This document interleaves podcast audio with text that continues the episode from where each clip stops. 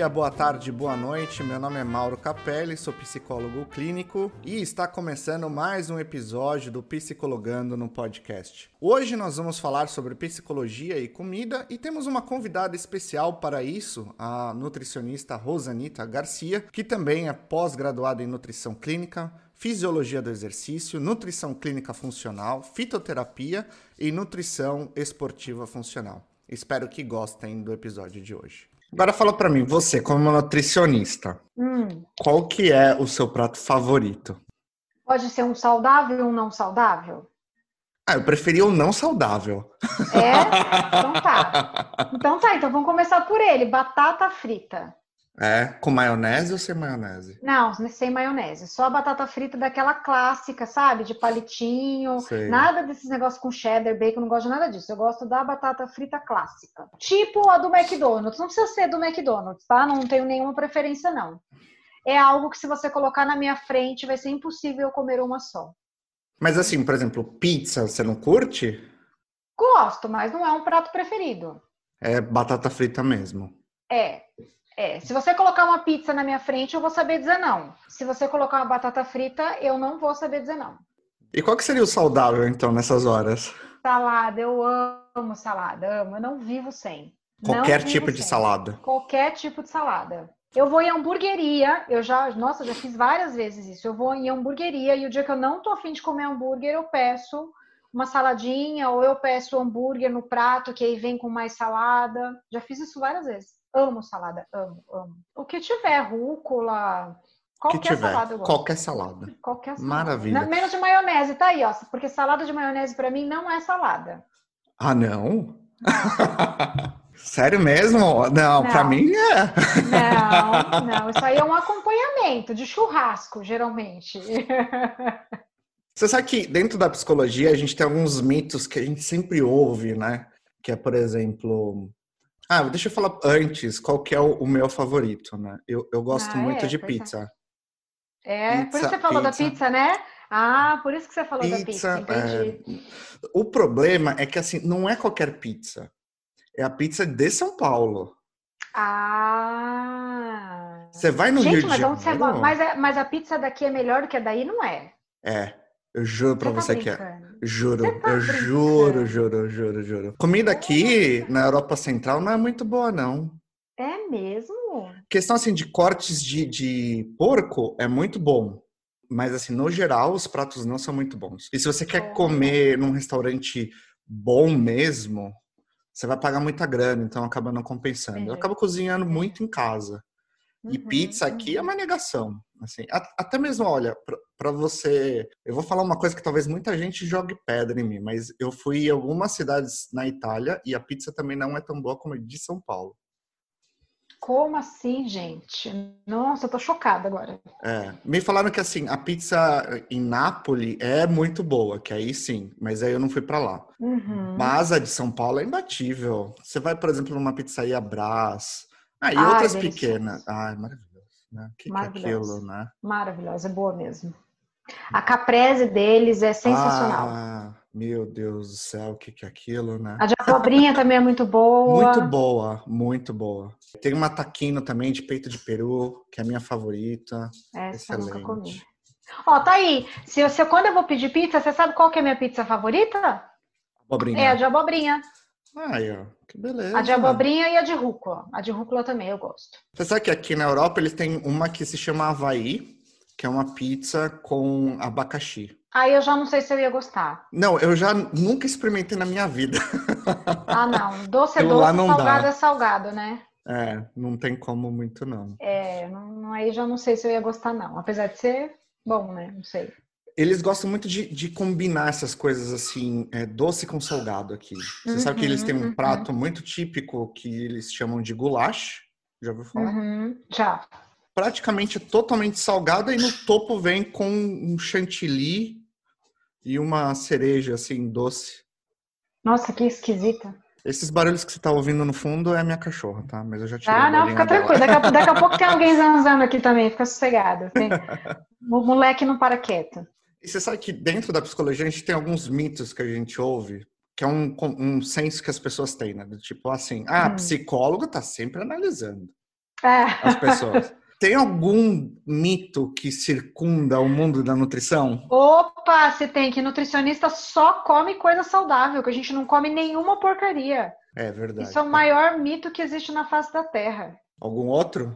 Eu acho que esse é o principal, que a gente só uhum. come saudável, que a gente não come nada fora da linha. Ah, mentira, tem outro. Ah. Que a gente sai analisando o prato de todo mundo em todo lugar. As ah. pessoas ficam com vergonha de comer na nossa frente porque acham que a gente está olhando o prato. Imagina, ah, verdade. Eu não faço isso, jamais. Eu não sei que a pessoa me peça. Jamais. Até porque eu não olho porque eu não quero que a pessoa olhe o que eu estou comendo. Né? Então, se eu não quero que olhe no meu, eu que ela não, não vou olhar o dela, né? Eu, eu, eu, acho que eu ficaria um pouco com vergonha de comer na sua frente, assim. Ainda bem que não, você não tá vendo aqui o que, que os meus doces que eu vou comendo durante esse episódio. Como assim, ó? Eu, eu acabei de tomar um café, ó. Tem um cafezinho aqui. Sem açúcar.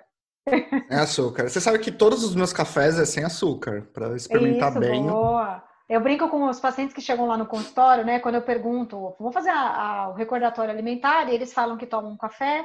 E aí eu pergunto, você adoça o café com o quê? E aí eles falam, não, eu não adoço com nada, eu, já to, eu tomo café sem nada. Aí eu brinco que o paciente que chega já tomando café sem açúcar no consultório ganha 50 pontos com a nutricionista. Ou seja, ele já sai 2 quilos mais magro. Entendi, aí é bom, né? Entendeu? Opa! E agora nessa quarentena aumentou muitos os problemas de alimentação, na sua opinião?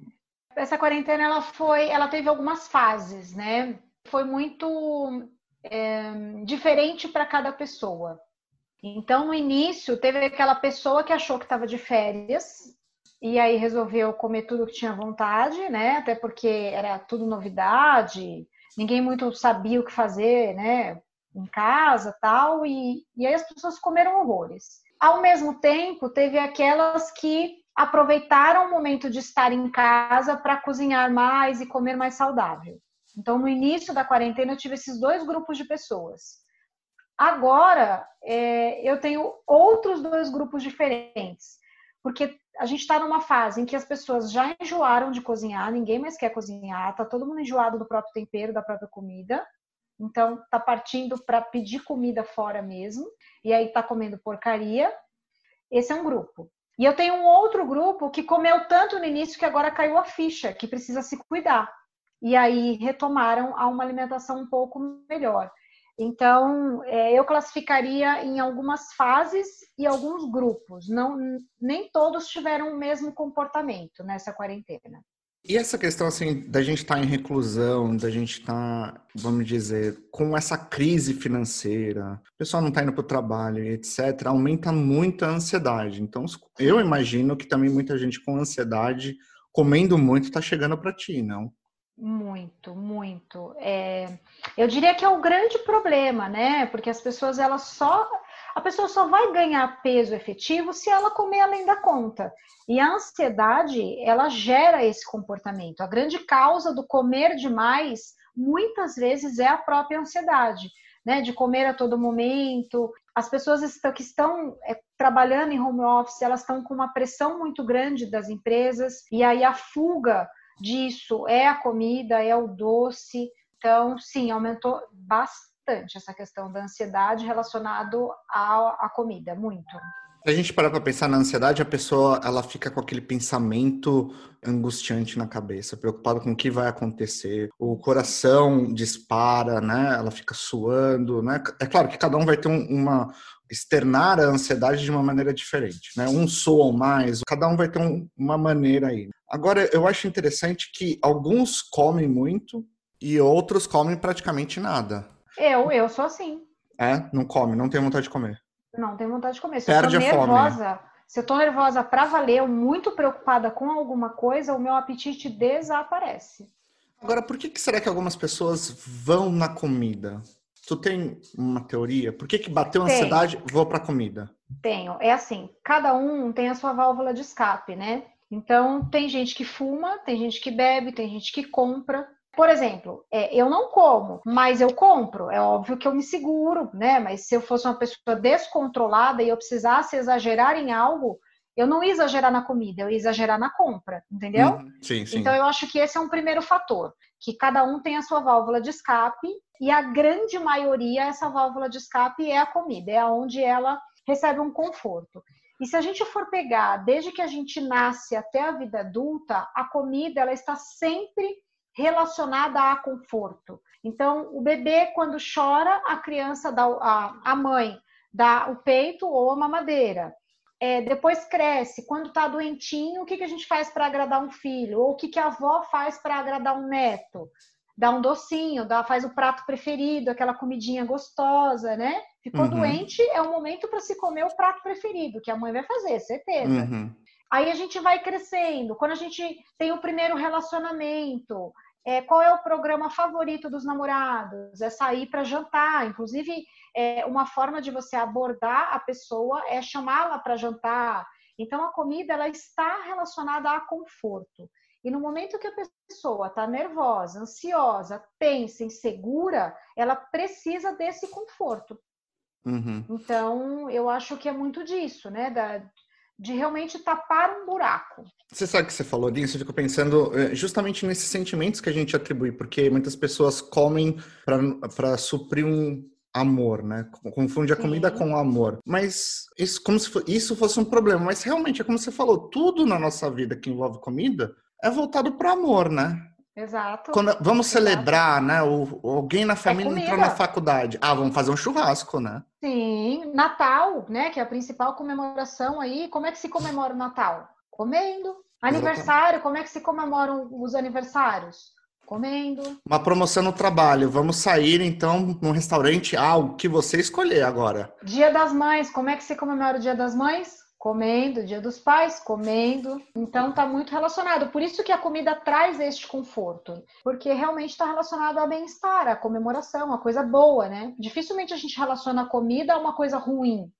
A gente uhum, relaciona é, a comida a uma coisa boa. Então, no momento que você está com um sentimento ruim, você busca algo que te traga uma coisa boa. E para muitas pessoas a comida traz esse sentimento. É um sentimento momentâneo, porque depois que ela acaba, se ela comeu algo que ela não deveria ter comido, ou se ela exagerou na quantidade, ela vai se sentir culpada.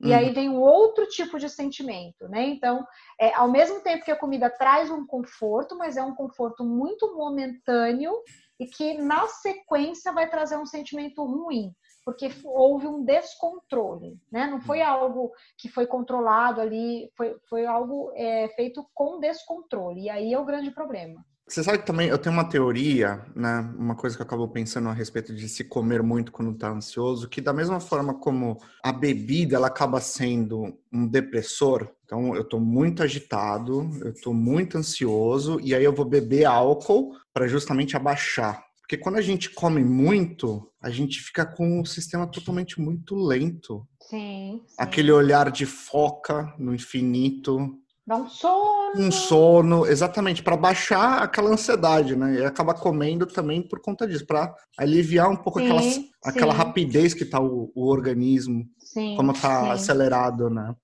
Mas aí é um detalhe importante: se nesse momento você comer pouco, você não vai ter essas consequências.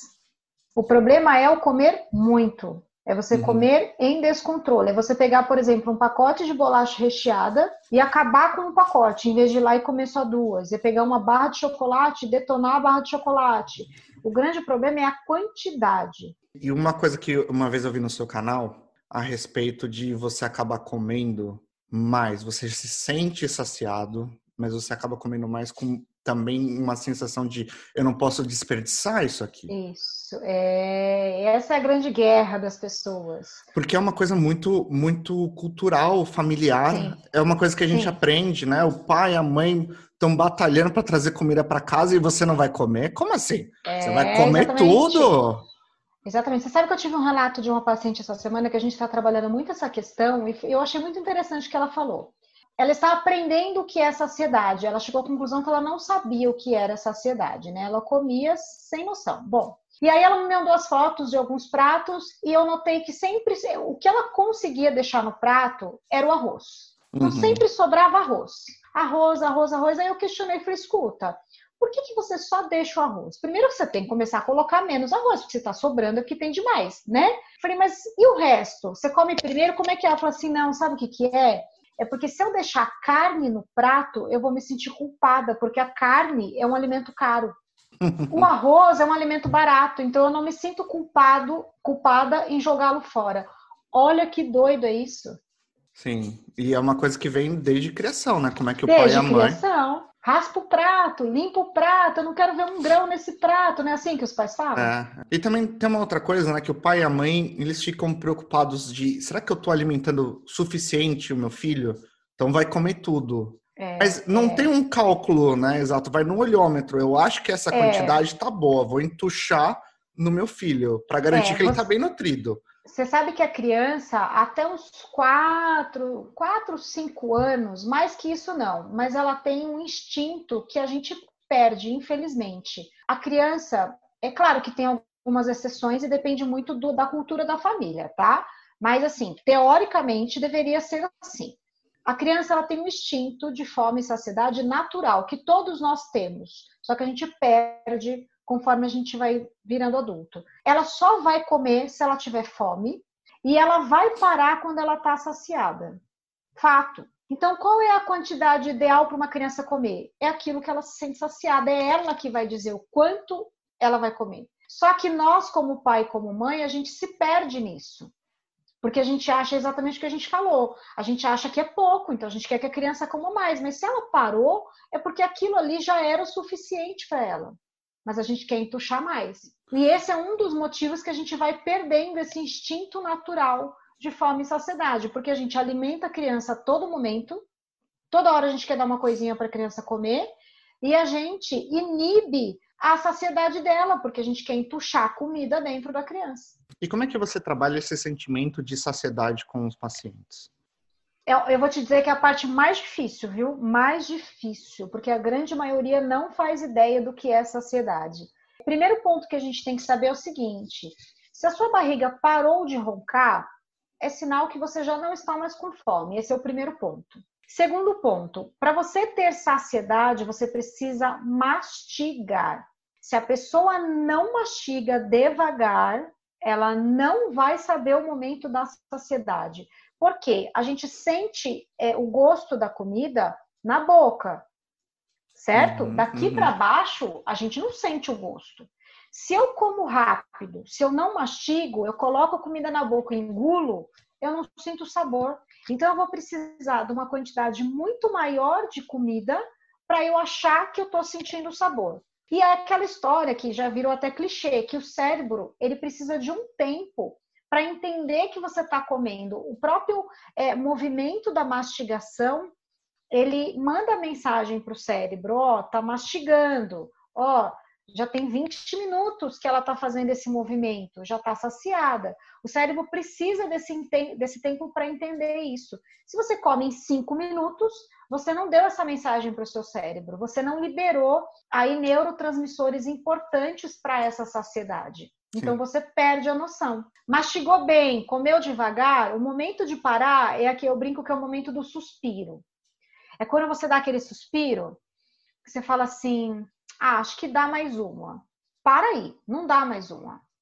É aquela coisa de, ah, vou comer só mais um pouquinho. Não, não vai comer. Para. Já deu, já está saciado. Entendi. Mas é difícil, não é tão simples assim. Você tem que estar tá muito conectado, você tem que estar tá presente na refeição para fazer esse exercício. Depois de um tempo, isso vira natural, você consegue fazer sem precisar ficar pensando muito. Mas no começo, é, é, é, um autoconhecimento, eu diria. A pessoa tem que parar e se autoconhecer para saber qual é o momento da saciedade dela, que também é individual, né? É uma questão também um pouco da sociedade, como é que a gente está vivendo hoje, né? A gente tem uma rotina muito acelerada. Sim. Tudo é muito rápido. Você clica um botão e já aparece o aplicativo. E aí, às vezes, as empresas mesmo exigem que a gente seja muito rápido em tudo. É, é o tal da produtividade, né? Tem que ser produtivo Exato. o tempo inteiro, né? E às vezes as pessoas têm uma noção de que a minha mente é desconecta do meu corpo, que é desconecta do fato de eu comer, mas está tudo muito ligado, né? Se você não é presta atenção em como você está comendo, você vai comer mais, talvez coma é, uma, uma qualidade não tão boa. E essa Exatamente. coisa de, de comer é, rápido é uma coisa que afeta muito o peso. A gente Sim. ganha muito mais peso comendo rápido. Sim. E se você come devagar ou até mesmo descansa o, o talher no prato enquanto tá levou uma, uma colherada na boca e descansa. É. E aí vai mastigando, engole. Você sabe como é que eu ensino isso para os meus pacientes? Como? Eu falo assim: olha, você já observou uma pessoa chique comendo? Aquela pessoa chique, aquela pessoa que nasceu, que tem gente que já nasce chique, né? essa pessoa, se você observar essa pessoa, ela jamais, jamais vai colocar a comida na boca e já vai estar tá com o garfo aqui esperando para entrar enquanto ela está com a comida aqui. Gente chique não faz isso. Gente chique põe, dá uma garfada, larga o talher. Todo mundo larga o talher. Aí ela ainda conversa um pouquinho, aí ela vai pegar outra garfada. Então é bem isso que você falou.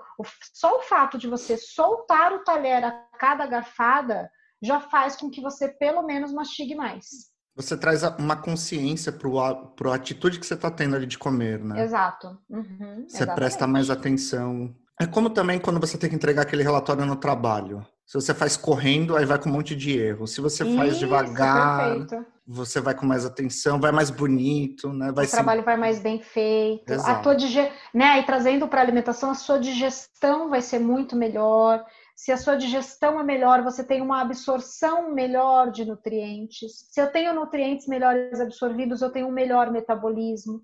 Se eu tenho um melhor metabolismo, eu emagreço. Então, olha o quanto o mastigar faz com que você facilite o seu emagrecimento, não só pelo ato de comer, que você vai acabar comendo menos, mas também indo para o lado fisiológico e bioquímico, da digestão, da absorção. E sabe uma coisa que eu percebo em mim quando eu como mais devagar? É que assim, eu me sinto saciado por um período ainda mais longo, inclusive. Sim, sim, com certeza. E aí eu não tenho vontade, por exemplo, de jantar. E aí até surge uma dúvida. Essa questão dos jejuns, fica um bom tempo sem comer. Aí eu vou e só tomo um café da manhã e almoço, ou um lanche, ou tenho um período durante o dia para comer. Isso ajuda? Depende do paciente, depende da pessoa, né? Não precisa ser só um paciente, uma pessoa. É assim, até um tempo atrás, nós nutricionistas mandávamos todo mundo comer de três em três horas, todo mundo, tá? Isso já caiu por terra, a gente não faz mais assim é individual. Então, existem pessoas que conseguem fazer café da manhã, almoço e jantar somente e se controlar. Então, elas não chegam nessa refeição principal com uma fome é, muito grande a ponto de exagerar. Elas conseguem comer a mesma quantidade ali bonitinho. Beleza, para essa pessoa, se ela não quiser fazer os lanches intermediários, ela pode comer só quando ela tem fome, que se fala uhum. muito isso hoje em dia, né? É, que não, nem café da manhã não precisa fazer se você não tem fome. Ok, mas eu vou dizer que são raras as pessoas que conseguem fazer isso. A maioria, quando fica muito tempo sem comer, na hora que vai comer, come demais. E aí é o problema, então, para essa pessoa é, que chega na refeição seguinte com uma fome descontrolada, esses lanches intermediários não é que vão acelerar metabolismo, nada disso, como se acreditava antigamente, mas eles servirão para que ela chegue na próxima refeição com uma fome segura. E o que, que é a fome segura? É aquela fome que a pessoa raciocina, ela consegue escolher o que ela vai comer. E aí ela vai ter uma melhor qualidade na escolha. E ela vai conseguir comer uma pequena quantidade, aquilo que é necessário, e não comer demais, que é quando a gente chega. Sabe quando você chega com muita fome? Você uhum. pega qualquer coisa e você, você, nem vê o quanto que você está comendo. Isso não é, não é legal. E eu te diria que tem um terceiro tipo, que são as pessoas que, quando fazem é, várias refeições ao dia, isso estimula a ansiedade. Elas ficam olhando no relógio. Ai, meu Deus, está na hora de comer. Então, para essas pessoas, fazer lanches intermediários não é uma boa. Deixa para comer quando a fome chegar. Entende como é individual? Entendi, entendi, bacana. E hoje, o que, que você repara assim, no perfil dos pacientes que têm mais dificuldade em perder peso? São aqueles que querem resultados rápidos, resultados imediatos, ah, é? e aqueles que não querem mudar comportamento. Eles querem uma fórmula mágica. Então, eles querem ou uma dieta milagrosa ou um remedinho milagroso, mas eles não querem mudar o seu comportamento. Aí é bem mais difícil de você acabar tendo uma resposta positiva na perda de peso. Você tem, né? A gente tem resposta, mas não na velocidade que ele quer. E aí ele desiste. É o tipo de paciente que quer perder 5 quilos no mês. E para mim, se ele perder meio quilo, eu já estou super feliz, porque se ele perder o meio quilo, significa que alguma mudança alimentar na vida dele ele fez, porque senão não teria perdido. E para mim, isso já é muito bom, porque o trabalho da reeducação alimentar é exatamente trabalho comporta trabalhar o comportamento. E ninguém muda um comportamento do dia para o outro. Você sabe disso melhor do que eu. A pessoa leva 40 anos para adquirir um, um, um hábito, ela vai mudar em um mês? Não. Só que o paciente não quer perder meio quilo, ele quer perder 5 quilos. Só que para perder 5 quilos em um mês, ele não está mudando o comportamento, ele está fazendo uma dieta. E quando você fala mudar o comportamento, seria só o comportamento alimentar ou também na rotina que a pessoa tem? Tudo, exatamente, tudo. Na rotina, tudo. Porque, por exemplo. Inclusive. Pode fala, falar. Não, pode falar. É que eu ia puxar para sua área. É, é, ela tem que mudar a cabeça dela. Sim. A mudança de comportamento, é, muitas vezes, não é do, do estômago. O problema está na cabeça. Enquanto ela não mudar a relação dela com a comida, enquanto, ou melhor, enquanto ela não entender a relação que ela tem com a comida, fica difícil perder peso. E às vezes a relação que ela tem com a rotina que ela está tendo.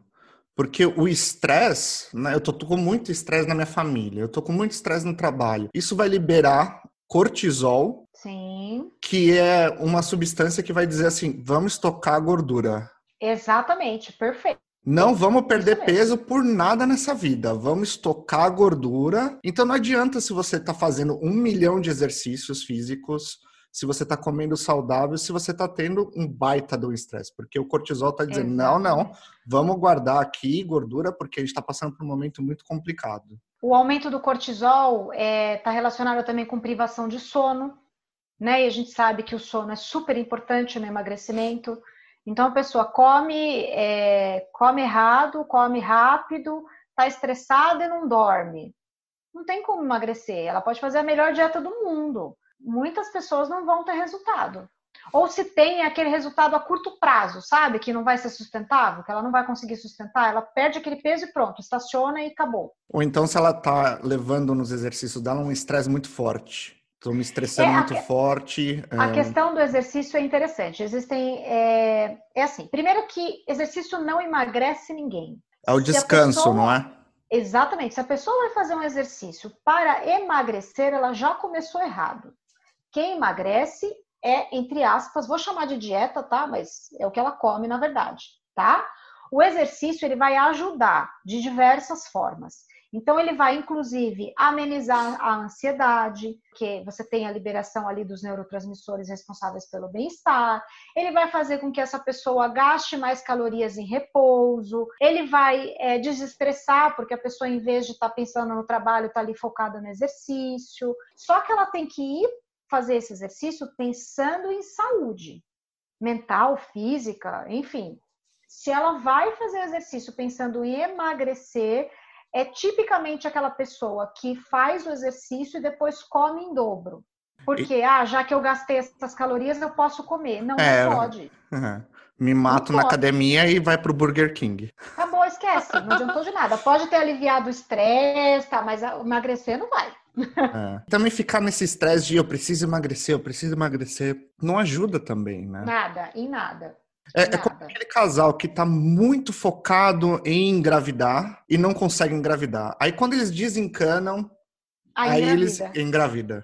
É isso mesmo, é isso mesmo. O emagrecimento tem bem essa, essa característica. É, eu trabalho muito com os pacientes em tirar o foco do emagrecimento. O uhum. foco tem que ser a saúde, a melhora da qualidade de vida. E aí, como consequência disso, você emagrece. E não Sim. o contrário. Também o fato de você poder apreciar mais a comida. Porque se eu como rápido, eu não tô apreciando nada. Mas se eu tô comendo devagar ali, eu tô apreciando, eu vou me sentir mais saciado, eu não vou comer demais, a minha ansiedade Exato. vai passar. Tô curtindo aquele momento. Isso, isso mesmo. E é como as coisas boas da vida, a gente não quer que acabe rápido. Então a gente vai querer comer rápido? Isso é uma coisa boa? Não, vamos, vamos aproveitar. É, e você tem que pensar, por exemplo, eu vou pegar o exemplo da batata frita, que é o meu prato preferido, mas a gente pode usar a sua pizza também, tá? Aham, É, claro. Você vai passar o resto da sua vida sem comer pizza? Não, não dá. Eu não, eu não quero passar o resto da minha vida sem comer batata frita, de forma alguma. Então, por que não aprender a comer esses alimentos? E uma forma de comer sem se prejudicar é exatamente isso que você está falando. É quando comer algo que você gosta muito, aprecie, saboreie aquilo, coma devagar. Até porque, olha só que interessante, se você faz desse, desse jeito, dessa forma, você não vai ter a necessidade de comer isso todos os dias, com frequência. Por quê? Você aproveitou tanto aquele momento que você não vai querer de novo amanhã. Você vai conseguir ficar um tempo sem precisar desse alimento de novo. De tão, de tanto que você conseguiu aproveitar o momento. Você não vai precisar, "Ah, amanhã eu vou pedir pizza de novo. Não, você nem vai querer.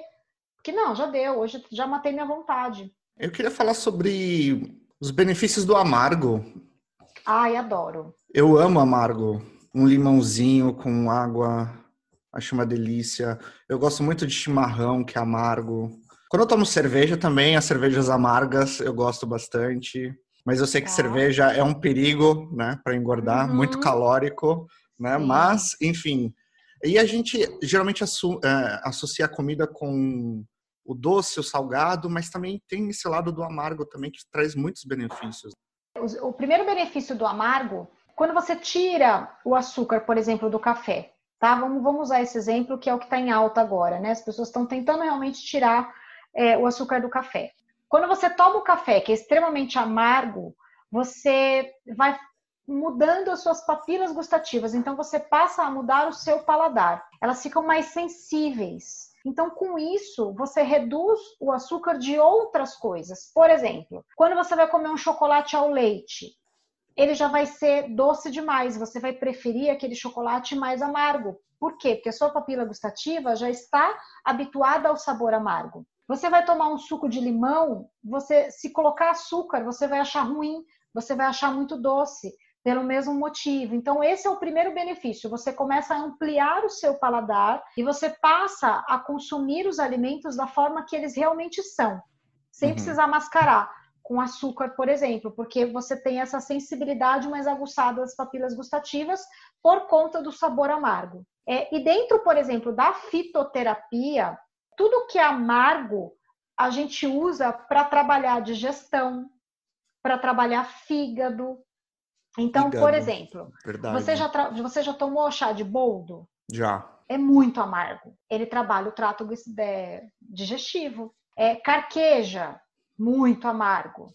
Chá verde, super amargo. E geralmente esse sabor amargo, além de trazer um benefício para todo o sistema digestivo, fígado, estômago, ele acaba também trabalhando essa parte das papilas gustativas. Porque se você toma um chá verde amargo, você está fazendo com que suas papilas gustativas também fiquem mais sensibilizadas.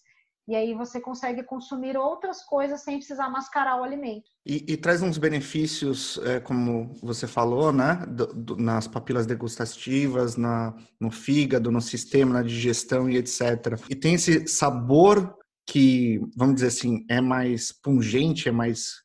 É amargo, mas traz esse benefício. E é também como as coisas da vida, né?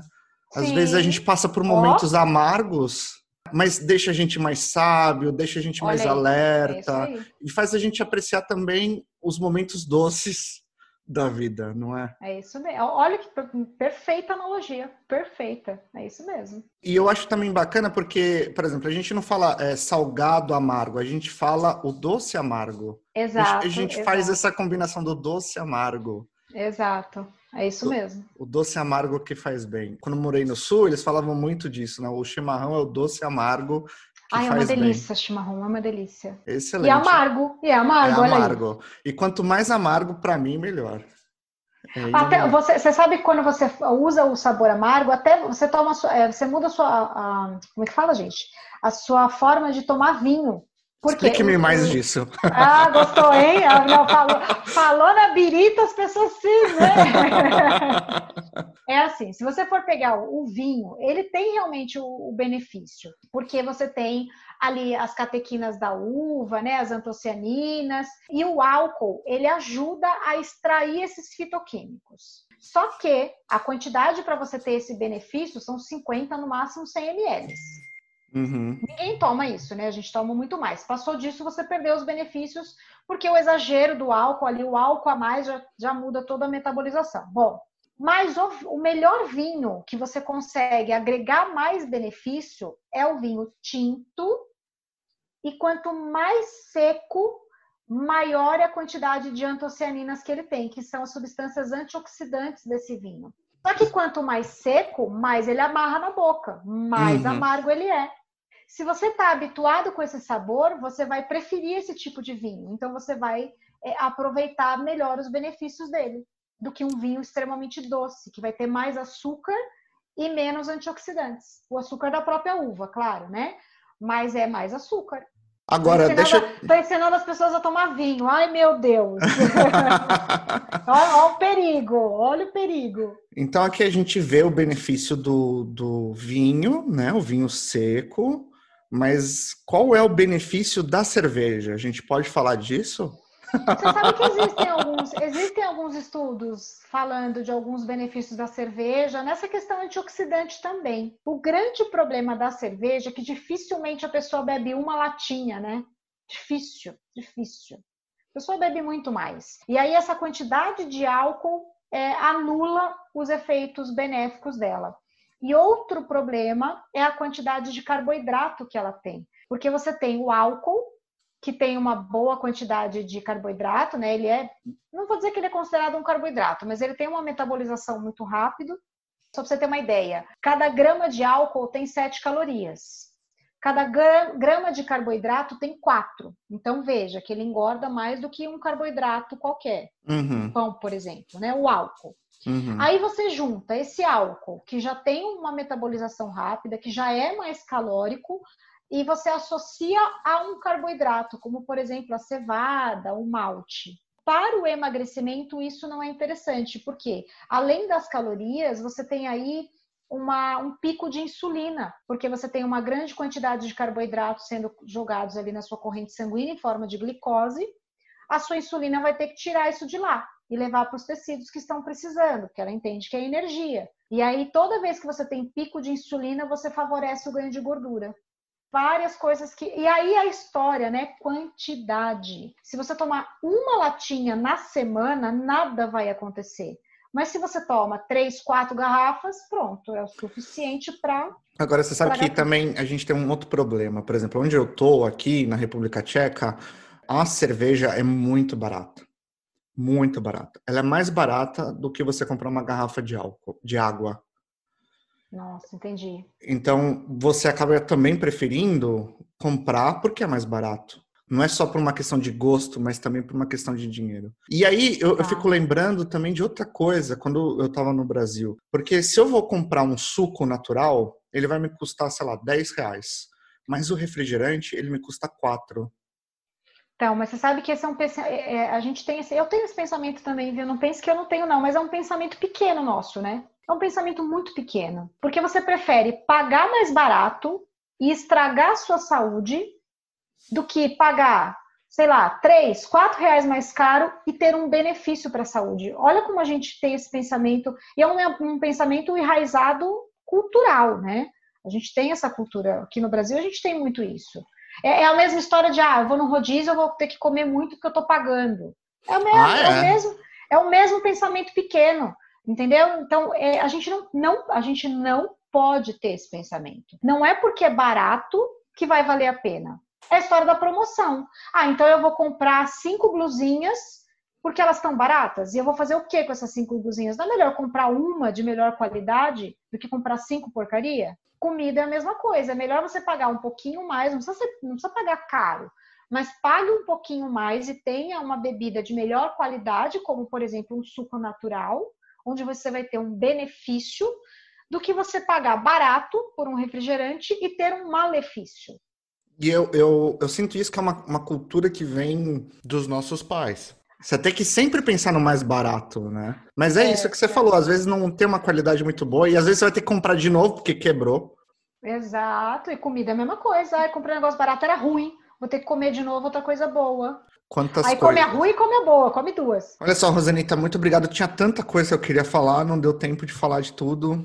Mas eu Sem agradeço problema. muito. A gente, a gente, marca outras vezes. Vamos fazer a edição 2 desse podcast. É isso aí. Muito obrigada. Tem alguma coisa que você queria falar que você acha importante, que a gente não abordou? Eu acho que pensar em qualidade, né, antes de mais nada, o grande, pensando no emagrecimento, que foi o, né, acho que o grande foco aqui da, da nossa conversa, é pensar na qualidade, que é, é o que a gente estava falando agora. Então, assim, toda vez que, vai, que, que a pessoa vai comer, ela tem que se questionar o que, que aquele alimento, aquela bebida está trazendo para dentro dela.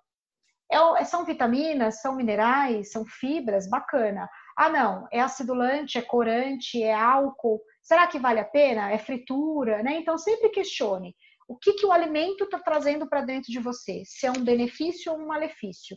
E aí você vai decidir se vale a pena ou não consumir. E eu acho que isso vale não só para comida, né, mas para tudo que a gente coloca para dentro do nosso corpo, seja informação, seja uma Sim. crítica. Será que essa crítica vai valer a pena internalizar? Exato. Será que esse relacionamento é uma coisa boa para mim? Então Exato. são várias coisas que a gente e por pensa que não, assim... E por que não fazer esse raciocínio com a comida, né? Exato. E é uma coisa que está interligada. Se a gente está acostumado a ingerir coisa ruim, a gente talvez esteja também acostumado a estar tá rodeado de pessoas que não fazem bem para nosso para nossa saúde mental, para nossa saúde uhum. psicológica, que às vezes a gente acha que tá, como eu falei no começo, tá tudo separado. Comida é uma coisa, mente é uma coisa, corpo é outra. Não, tá tudo junto. A gente é uma Com coisa certeza. só. Rosanita, de novo, muito obrigado por ter aceito. Eu que agradeço. Fiquei, fiquei, muito honrada pelo convite. e a gente vai marcar os próximos aí, então. Tá bom, combinado. Obrigadão, até mais, hein? Tchau, tchau. Obrigada, beijo, tchau.